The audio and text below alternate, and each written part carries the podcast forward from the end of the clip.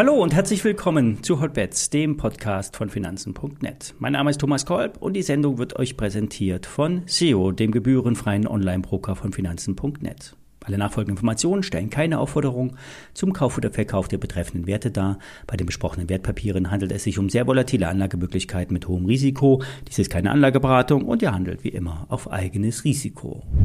Ja, es kehrt langsam Ruhe ein an den Aktienmärkten. Das heißt aber nicht, dass es keine Kursbewegung geben könnte. Nur die Profis werden sich zurückhalten. Die Stimmungslage ist grundsätzlich gespalten. Die einen erwarten einen schnellen und steilen Absturz beim S&P 500 und die anderen sehen die Chancen in den großen, soliden Tech-Werten. Beim S&P 500 sollte die auf den 5er EMA, also einem gleitenden Durchschnitt auf Tagesbasis achten. Derzeit sind wir noch darunter. Das heißt, wir sind in einem bärischen Umfeld. Könnte sich der Markt allerdings über dem 5er EMA auf Tagesbasis etablieren, kann es weiter aufwärts gehen. Manchmal hilft es auch, einen Schritt zurückzugehen und die Wochenkerzen und deren Durchschnitte anzuschauen. Das erdet einen manchmal bei dem ganzen Durcheinander. Vor allen Dingen, wenn man zu viele YouTube-Videos schaut, beziehungsweise den ganzen Crash-Propheten zuhört. Wenn man sich die Listen der ganzen Kursnieten aus dem Jahr 2022 anschaut, dann steht Morphosis ganz weit vorne dabei. Gestern Abend wurde vermeldet, dass der CFO seinen Hut nimmt und zurück in die USA ziehen will. Wahrscheinlich wurde er aktienkursspezifisch bezahlt und ärgert sich zu Tode, dass es bei Morphosis so dramatisch abwärts geht.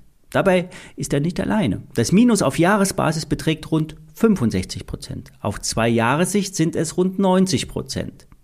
Die Geldgeber in Seed und Royalty Pharma wurden mit Aktien gezahlt und teilweise auch mit Abtretungen von Lizenzeinnahmen gelockt. Ein Desaster für die Geldgeber. Es ist jetzt müßig, über die tollen Produkt, äh, Produkte in der Pipeline zu sprechen, äh, die Morphosis da äh, in seiner Datenbank hat. Die Aktie wird unter Cashbestand gehandelt und das hat sicherlich auch seinen Grund. Morphosis verbrennt Geld. Morphosis wollte eigentlich 2024 profitabel werden und mit eigenen Medikamenten den Turnaround schaffen.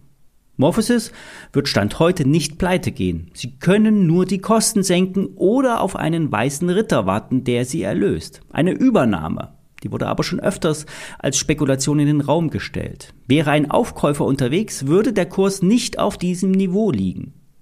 Der Abverkauf, der läuft schon seit ein paar Tagen verstärkt an und sollte eher nicht mit der Meldung zum Finanzvorstand zusammenhängen. Es muss ein Großaktionär Stücke gegeben haben. Zumindest sagen das die Umsätze. Ob der Verkäufer jetzt durch ist, ist schwer zu sagen. Wahrscheinlich wurde der Verkaufswille nicht besonders gut versteckt. Meistens springen nämlich dann Algos auf und verstärken den Abwärtsdruck. Aber der Leerverkäufer Citadel hat zum Beispiel seine Netto-Leerverkaufsposition in Morphosis-Aktien deutlich abgebaut. Er hat also den Verkaufsdruck zum Eindecken genutzt. Aktuell sollen rund 9% der Aktien in Netto-Leerverkaufspositionen liegen. Wer investiert ist in die Aktie von Morphosis, sollte eher warten und derzeit nicht verkaufen. Wer will, kann sich mit etwas Spielgeld sich ein paar Stücke ins Depot legen. Natürlich kann sich jede Aktie noch einmal halbieren und dann noch einmal halbieren. Aber eine 50-prozentige Kurschance kann auch sich genauso schnell einstellen.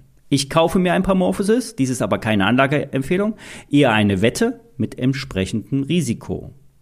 Das soll es auch schon für heute gewesen sein. Ich wünsche noch nicht frohe Weihnachten. Ich melde mich morgen nochmal. Bis dahin.